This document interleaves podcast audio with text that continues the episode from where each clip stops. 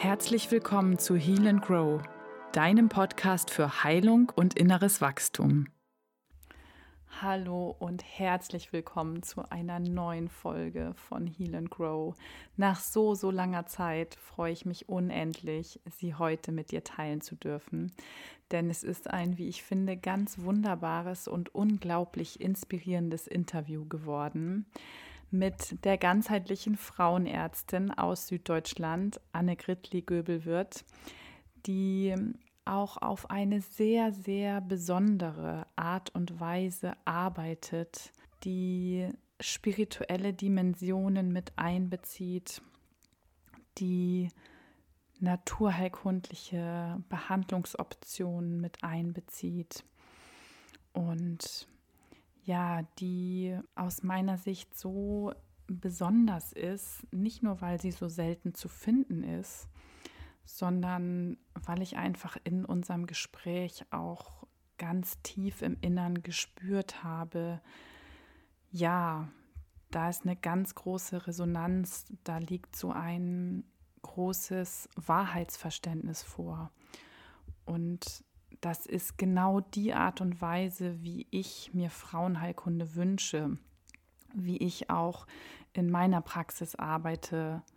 Natürlich nur mit dem Unterschied, dass ich Heilpraktikerin bin und deshalb keine frauenheilkundlichen Untersuchungen durchführen kann oder natürlich auch keine verschreibungspflichtigen Präparate verorten kann und all das, was einer Frauenärztin oder einem Frauenarzt vorbehalten ist.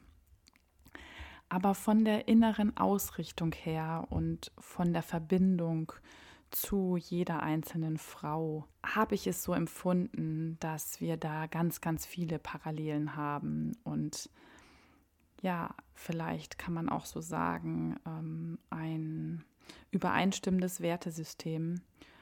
Und mir hat es auf jeden Fall ganz große Freude gemacht, dieses Interview führen zu dürfen. Ich habe selber auch wieder einiges lernen können und hoffe, dass auch du ganz viel für dich wirst mitnehmen können, wenn du bestimmte frauenheilkundliche Beschwerden hast oder wenn es bei dir vielleicht auch um unerfüllten Kinderwunsch geht, um die Schwangerschaftsbegleitung oder viele andere Fragen. Hab ganz viel Freude mit dem Gespräch, was übrigens auch wieder so lange gedauert hat, dass ich es in zwei Teile aufteilen wollte. Und heute kannst du jetzt den ersten Teil hören und der zweite Teil wird dann auch bald veröffentlicht werden. Ich begrüße dich, liebe Anne Gritli, Göbelwirt, ganz herzlich zu diesem heutigen Gespräch und freue mich sehr darüber, dass an dieser Stelle wirklich der Satz Realität geworden ist. Was lange währt, wird endlich gut. Denn ich habe ja schon vor über einem Jahr bei dir angefragt gehabt, ob wir das zusammen machen wollen. Und dann, ja, wie das Leben so spielt, hat es einfach noch ein bisschen gedauert. Und deswegen freue ich mich umso mehr, dass wir heute zusammengekommen sind. Vielleicht magst du dich am Anfang einfach mal ein bisschen vorstellen, was gerade dein Tätigkeitsfeld ist. Also du bist auf jeden Fall ja Frauenärztin und auf dem Weg auch zur Allgemeinärztin. Ähm, vielleicht auch in der Weise, dass du zum Beispiel mal einen typischen Arbeitstag schilderst, wenn es sowas bei dir überhaupt gibt. Ja, erstmal vielen Dank. Ähm, ja, es hat lange gedauert und ich finde es auch jetzt richtig schön, dass das äh, noch stattfinden kann. Ähm, das letzte Jahr war sehr turbulent und sehr vielfältig, ähm, sodass es tatsächlich gerade gar keinen ähm, klassischen Arbeitstag gibt. Aber ich kann vielleicht ein bisschen erzählen, aus welcher Welt ich da gerade komme. Ähm, ja, ich bin Frauenärztin, habe letztes Jahr meinen Facharzt gemacht ähm, für Frauenheilkunde und Geburtshilfe und habe entschieden, eben aufzusatteln zur Allgemeinmedizin, weil es mir wichtig ist, eben beide Tore des Lebens mit drin zu haben und die Familien über die Schwangerschaft und Geburt hinaus begleiten zu können, weil das so ein Transformations, ähm, eine Transformationsphase im Leben ist, wo so viel Neues in in ein Leben ähm, einer Frau oder auch dann der Familie eintreten kann, was einfach schade ist, wenn das alles verloren geht und irgendwie abreißt. Und ähm, also man könnte auch sagen, da geht es dir vor allem um Bindung, ne? Ja, und auch ähm, auf eine Weise ähm, die Frage ja, wie man, wie man die Dimensionen des Lebens, in denen man steht, die man so im Alltag normalerweise nicht so präsent hat und spürt, die aber in Schwangerschaft und Geburtshilfe total offen liegen, wie man die in den Alltag hinüber retten kann und damit ein, einen ganz neuen Blick aufs Leben bekommt und auch ein anderes Gefühl, wie man im Leben steht.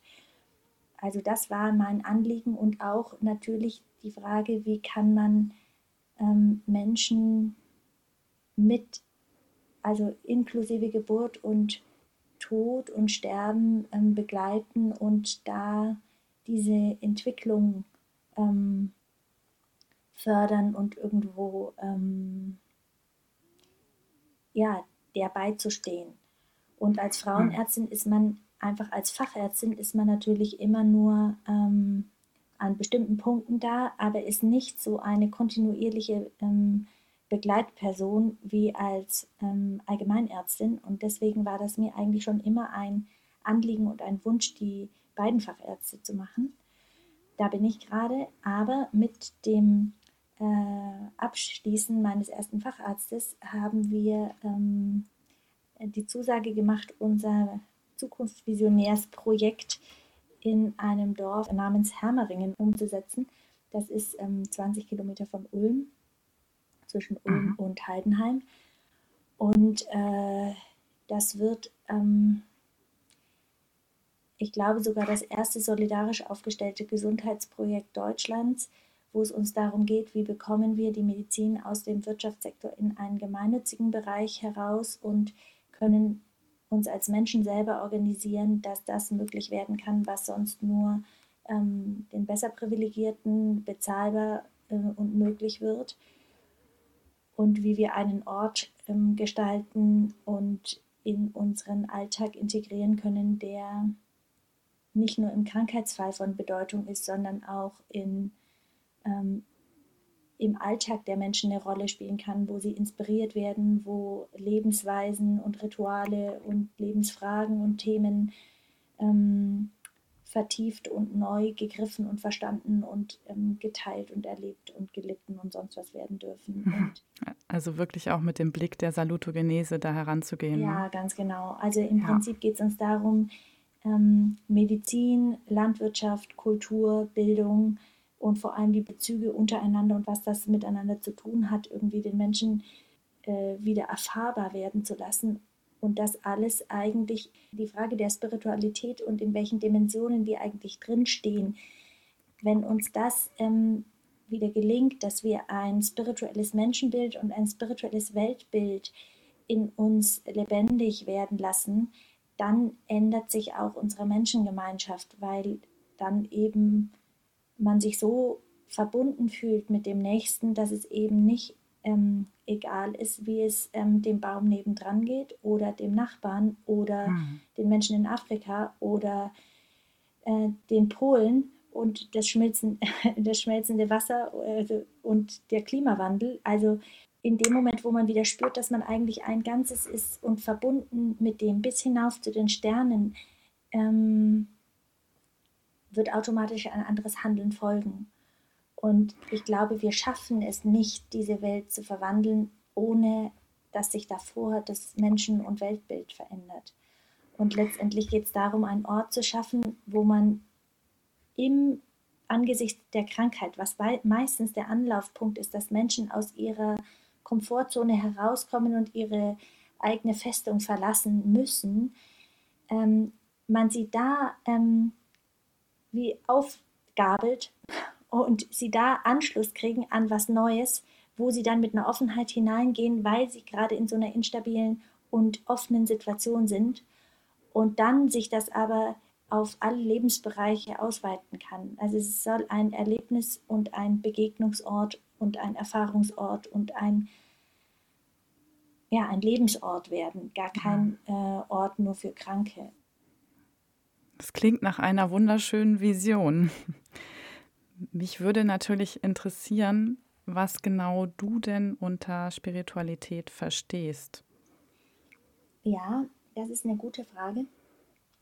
Also ich verstehe darunter, für mich persönlich ist es, dass ich mich angebunden fühle an die größeren Dimensionen, die ich für mich in eine Sprache kleiden kann, die aber nicht für jeden die gleiche Sprache haben muss. Das ist abhängig von dem kulturellen Kontext. Aber dass ich merke, ich bin größer als das, was hier gerade in meinem kleinen menschlichen Leib steckt, dass das viel größer ist und dass auch viel ähm, mehr Welten ähm, zusammenkommen müssen, damit überhaupt so ein Menschenleben möglich wird und wir in Verbindung mit so vielen anderen Wesen und ähm, Daseinsformen stehen, was nur durch das Miteinander so gelingt.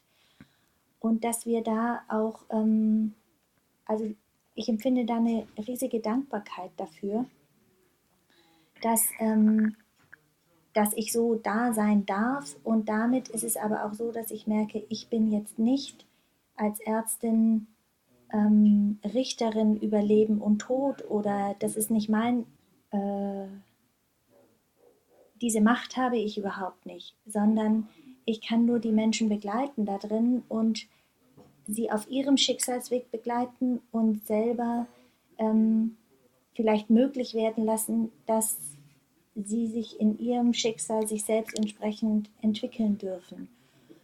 Ja, dass sie auch durch die Krankheit und durch deine Begleitung einen Transformationsprozess durchmachen können, durch den sie immer mehr die werden, die sie eigentlich gemeint waren zu sein. Ne? Ganz genau, ganz genau. Und da gehört auch, also du fragtest ja nach, was für mich Spiritualität bedeutet, mhm. gehört für mich eben auch dazu, für mich jetzt persönlich, dass, ähm, dass das Leben nicht endet mit dem Sterben und nicht anfängt mit der Geburt, sondern dass es äh, ein stetiges Werden ist, was so wie Tag und Nacht ähm, sozusagen durch verschiedene Stadien geht und damit auch der Gedanke der Reinkarnation nicht in, im Sinne, ähm, ich werde mal als Kuh geboren, wiedergeboren oder dann ähm, als der oder der, sondern dass es etwas Kontinuierliches gibt, was sich durch die verschiedenen Daseinsformen entwickelt.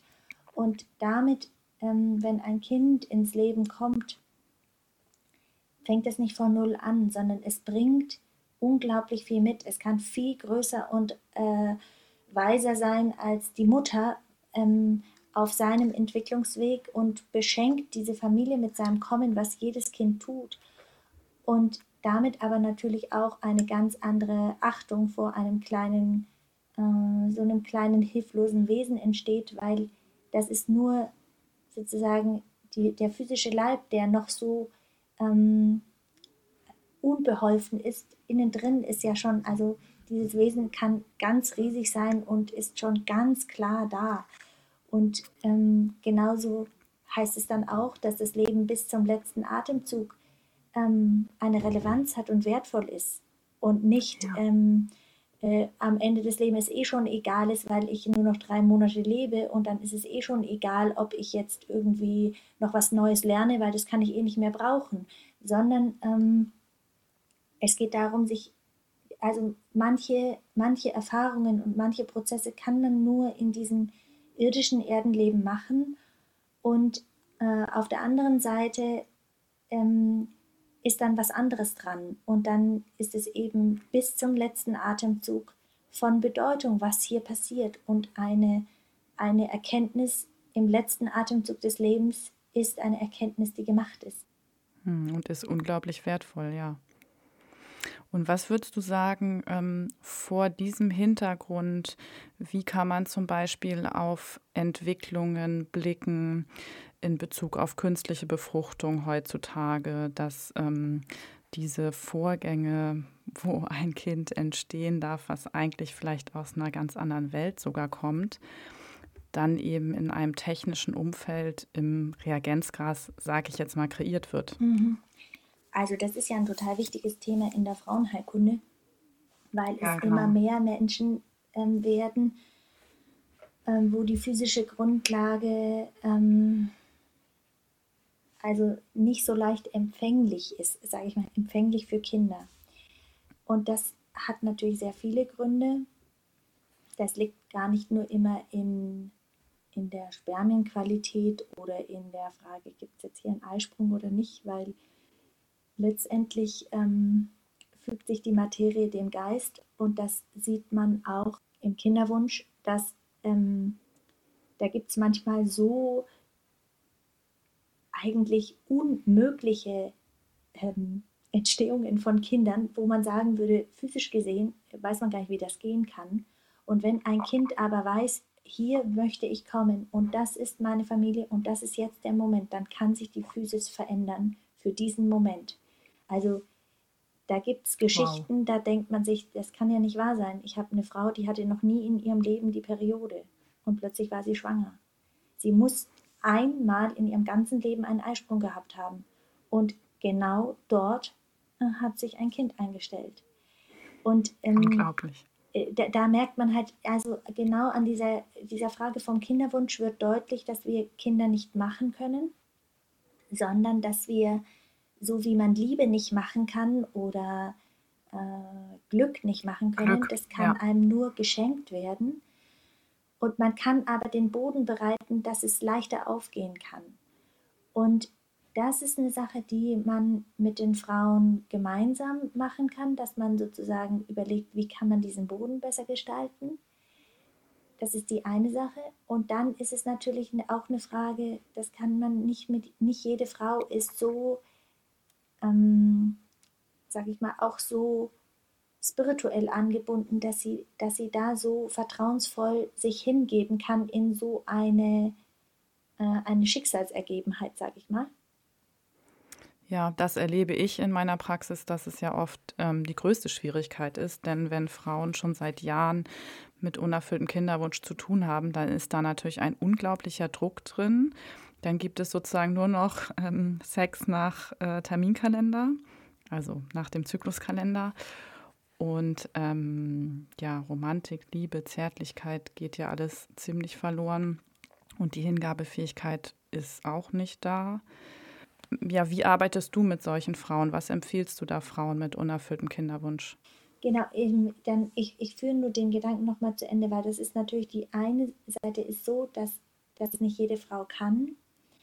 Aber das bedeutet, weil es war ja die Frage bei künstlicher Befruchtung davor noch, dass wenn man ähm, dann den Weg wählt einer Kinderwunschtherapie, ist es umso wichtiger, diese, ähm, diese Dimensionen mit hineinzunehmen in so einen Weg, weil diese Kinder haben es deutlich schwieriger, ähm, in eine gut gebundene und geborgene Schwangerschaft zu kommen.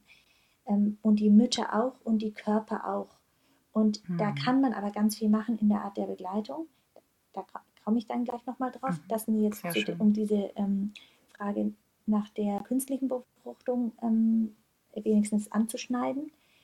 Und das andere ist, ähm, äh, wie, ich, wie ich die behandle und was ich mit diesen Frauen mache, ist ähm, äh, erstmal tatsächlich diese spirituellen Dimensionen ähm, darüber ins Gespräch kommen.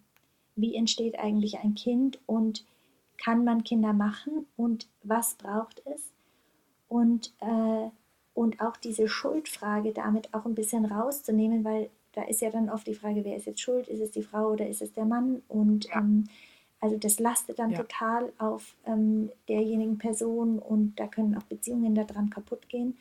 Und wir wissen ja heute, dass es wirklich ähm, halb-halb aufgeteilt ist, ne? Also sowieso eigentlich eine unsinnige Frage. Aber das ist eben nur aus der irdisch-physischen Perspektive, weil da geh- gehört das Kind ja auch noch dazu. Und Das das, was ich sagte, dass, ähm, dass ein Kind, was ganz klar kommen will, kann jede, äh, jede physische Barriere, die jetzt nicht ist, dass man keine Gebärmutter hat oder sowas, sondern im, die im funktionellen Bereich liegt, das heißt im regulatorischen Bereich liegt, kann überwunden werden. Und äh, das ist auch was total Interessantes, was man ganz oft erlebt, ist, dass wenn dann ein Kind kommt mit Kinderwunschtherapie dass dann ein zweites einfach so kommt. Ja, das habe ich auch schon sehr oft gehört. Ganz, ganz, ganz oft so. Und da merkt man, dass sozusagen diese Haltung, wenn man nämlich dann Mutter ist und plötzlich in eine andere Haltung kommt und dieser Druck und so weiter, was auch raus ist, oder beziehungsweise auch man in seinem Schicksal in, dieses, in diese Mama-Phase eingetreten ist, dann kommt auch das nächste Kind. Es ist ja manchmal die Frage, wann ist eigentlich auf meinem Schicksalsweg dran, Mama zu werden? Ja. Also das kann sein, dass man erstmal noch eine andere Aufgabe hat und dann kommt irgendwie das später in der Biografie und man denkt, aber ich will das jetzt schon haben. Aber vielleicht ist da noch eine Sache, die ist total wichtig, dass man vorher erlebt. Und dann, und dann warten die Kinder da. Und wenn man aber dann angefangen hat, in sein Mama-Schicksal hineinzugehen, dann können die Kinder auch kommen.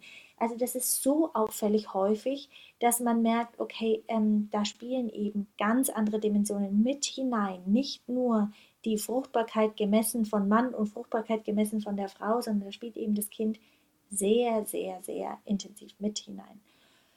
Und das heißt, ich beginne erstmal mit denen darüber zu sprechen, um einen neuen, ähm, einen neuen Gedankenraum aufzumachen, aber auch einen neuen Gefühlsraum und eine, eine neue, ähm, sage ich mal, geheimnisvolle Welt, wo man plötzlich demütig wird. Ja. Und damit entsteht automatisch schon ein ein Einladungsruf mit dem demütig werden, weil wir können Kinder auch nicht besitzen und die Kinder sind nicht für die Eltern da. Also es ist kein, äh, ich bestelle mir jetzt einen Herd oder ich bestelle mir jetzt irgendwie eine neue Winterjacke oder ich gehe jetzt das kaufen. Das ist einfach eine völlig andere Dimension und da gehört die Demut dazu und diese, ähm, diese Achtung ähm, vor, dem, vor dem freien Willen eines Kindes. Und, ähm, und dann ähm, in dem Moment, wo man solche überhaupt mal solche Gedankenräume aufmacht, in die man dann auch eintaucht, dann versuche ich die Frauen mit ihrem Körper in ein Gespräch zu bringen. Also ich bin auch rhythmische Masseurin und ähm, arbeite sehr viel mit meinen Händen und dass sie, ähm, dann mache ich ja. ihnen meistens eine Unterleibseinreibung und dass sie wissen, wie es geht und dass sie sich selber sozusagen wieder mit ihrem Unterleib ganz liebevoll und hörend in, in eine Begegnung kommen. Ich erinnere mich da an deinen Beitrag ähm, bei der Online-Veranstaltung letztes Jahr zum Thema Berührung schafft Gesundheit. Ja, ganz genau.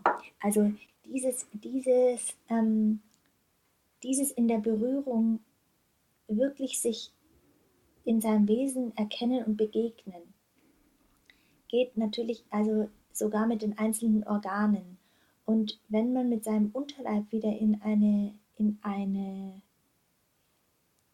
sag ich mal, liebevoll schwingende, resonierende ähm, Begegnung kommt und Einheit wird, dann, äh, dann wird Heilraum dort unten aufgemacht wo sich etwas wieder neu sortieren kann. Ja, und es kommt ja auch durch die rhythmische Massage ein Wärmeprozess in Gang. Ne? Und diese ganzen Prozesse im Unterleib und dass die Gebärmutter auch zum Palast des Kindes werden kann, ist ja auch in einem, ich sage jetzt mal, erkalteten Bereich gar nicht so ganz vorstellbar. Ja, und vor allem ist es so, dass ähm, wenn einem etwas nicht zugetraut wird als Kind, dann wird man es nicht können. Das stimmt. Und so geht es, mit, geht es jedem einzelnen Organ. Wenn der Gebärmutter schon nicht mehr zugetraut wird, dass sie es kann, dann wird sie es ganz schwer können. Und deswegen geht es darum, wie kann man sozusagen wieder eine liebevolle Verbindung bekommen, wo man der Gebärmutter das zutraut und wo man äh, ihr zuspricht, dass sie alles hat, was sie braucht. Und ähm, dann kommt hinzu, dass ich äh, dann manchmal auch ähm, therapeutische Sitzungen mache. Ähm, einfach, also eigentlich immer gibt es beim ersten Treffen, muss ich irgendwie diesen Unterleib mal selber wahrnehmen. Allein auch, was da eigentlich los ist, weil ähm, da gibt es auch Situationen, also da erinnere ich mich jetzt gerade an eine Patientin, da hatte ich das Gefühl, die also die war 42 und hatte als Kind Leukämie gehabt, hatte nicht Chemotherapie und damit waren die Eierstöcke kaputt oder das hat man ihr damals gesagt und auch dann war klar, ähm, das kann sein, dass sie keine Kinder bekommen kann. Und dann kam sie, weil sie seit sieben Jahren Kinderwunsch hatte und kein Kind kam und sie schon x Sachen durch hatten. Und dann habe ich ihren Unterleib, ähm, sage ich mal, wahrgenommen mit meinen Händen und habe gemerkt, da ist was umgestülpt. Also eigentlich, wie soll ich sagen, wenn man denkt, man hat einen Blutkern im Inneren und das strahlt von innen aus und bildet einen Raum, war das wie umgestülpt, dass sozusagen innen ein Hohlraum war und außenrum eine Schale. Also ähm, ich weiß nicht, ob man mir folgen kann, was ich meine. Also es war nicht sozusagen von innen gefüllt ein warmer Kern, der ganze Unterleib, sondern der war wie umgestülpt. Und habe gemerkt, das müssen wir umdrehen, damit die Eierstöcke überhaupt ähm, wieder aus ihrem Zentrum heraus agieren können. Ja. Und dann habe ich, äh, dann habe ich dir den Frauenschuh gegeben. Ich weiß nicht, ob ihr den Frauenschuh oder ob du den Frauenschuh kennst. Das ist ja so eine ähm, Orchideenart, die auch so eine, also eigentlich wie so eine aufgeblähte Blüte hat. Ja, also ich sehe es vor mir, aber ich kannte es noch nicht als Heilmittel. Nee, ich auch nicht davor. Das hm. habe ich einfach nur, ich habe mich gefragt, gibt es irgendeine Pflanze, wo ich das kenne, die das so macht? Ja. Und das ist natürlich auch eine giftige Pflanze, aber das hat damit auch ein bisschen so einen anstechenden Charakter zu sagen, also jetzt mach mal. Und das habe ich dann über Österreich, über eine homöopathische Apotheke, haben die mir das hergestellt und das habe ich dann der Frau verschrieben. In einer höheren Potenz dann? In einer mittleren Potenz. Mhm. Also es waren, es waren verschiedene Sachen, die musste sich dann auch eine Unterleibseinreibung machen, damit mhm. in Begegnung kommen und so. Also auf jeden Fall, die wurde dann schwanger nach, ähm, nach drei Monaten. Wow. Das ist sehr hoffnungsvoll, glaube ich, für ganz viele Hörerinnen, die jetzt diesen Podcast auch hören, denn ähm, ich erlebe es einfach auch bei so, so vielen Frauen, dass ihnen sehr schnell von Frauenärzten jegliche Hoffnung genommen wird, noch auf natürlichem Weg ein Kind empfangen zu können. Und muss dabei auch gerade an eine Patientin denken mit einer früheren ähm, Leukämieerkrankung, aber auch viele andere, wo es dann einfach heißt, ja, die Eierstöcke arbeiten nicht mehr, Postpill-Syndrom sozusagen hat nie mehr aufgehört, das wird nichts mehr. Ja, so in die Richtung. Das ist richtig, das, das äh, passiert viel, aber das entsteht halt, wie ich anfangs sagte, auch aus einem mechanistischen Menschenbild. Absolut. Und wenn man das größer werden lässt, zu einem spirituellen Menschenbild, ähm, dann kann sich natürlich alles immer verändern. Dann gibt es überhaupt gar nichts, was nicht geht. Und es ist nur die Frage, ähm, schafft man es selber, diese Transformation innerlich durchzumachen, dass der Körper diese Transformation mitmachen kann. Und das sind aber ganz andere Fragestellungen als nur, ähm, jetzt muss man Hormone geben oder jetzt gebe ich mal ein paar Monate die Pille, setze es ab und dann kommt der Körper mit einem eigenen Kraftantrieb und dann ist vielleicht ein Eisprung da. Das sind auch, ähm, sage ich mal, ähm, Tricks, die man mal anwenden kann und sagen, gut, das probieren wir mal aus und so weiter. Aber also ich bin meistens in meinem Ansatz so, dass ich ähm, eigentlich nicht, ich möchte den Körper verstehen, was er spricht. Mhm. Und nicht irgendwie drüber hinweggehen mit irgendwelchen Tricks, sondern ich muss den Körper, ich muss ihn wahrnehmen, ich muss ihn anlangen, ich muss sozusagen in ein Gespräch gehen, was er erzählt. Und dann kann ich sagen, okay, was braucht er denn, um die, in diese Transformation hineinzukommen? Und das ist natürlich so, ich, ich habe auch Sachen erlebt, da dachte ich, oh, jetzt habe ich mich so reinziehen lassen in diese, es muss jetzt ein Kind her, dass ich selber sozusagen gedacht habe, so mein Auftrag ist jetzt, wie kann ich diesem Körper helfen? Dabei ist eigentlich was ganz anderes dran und, und äh, witzigerweise ähm, haben wir dann gesagt, so und jetzt ist was anderes dran, haben das alles ad acta gelegt und dann wurde sie schwanger, obwohl sie seit acht Jahren Kinderwunsch hatte. Das heißt, unsere Therapie hat am Ende doch ziemlich schnell zum Kinderwunsch geführt, aber ich habe gemerkt, ich darf mich nicht da reinziehen lassen in diesen Sog, ähm, weil sonst kommt man selber in diese Dynamik. Ja, in diesen Druck, ja. Jetzt muss da irgendwie ein Kind her.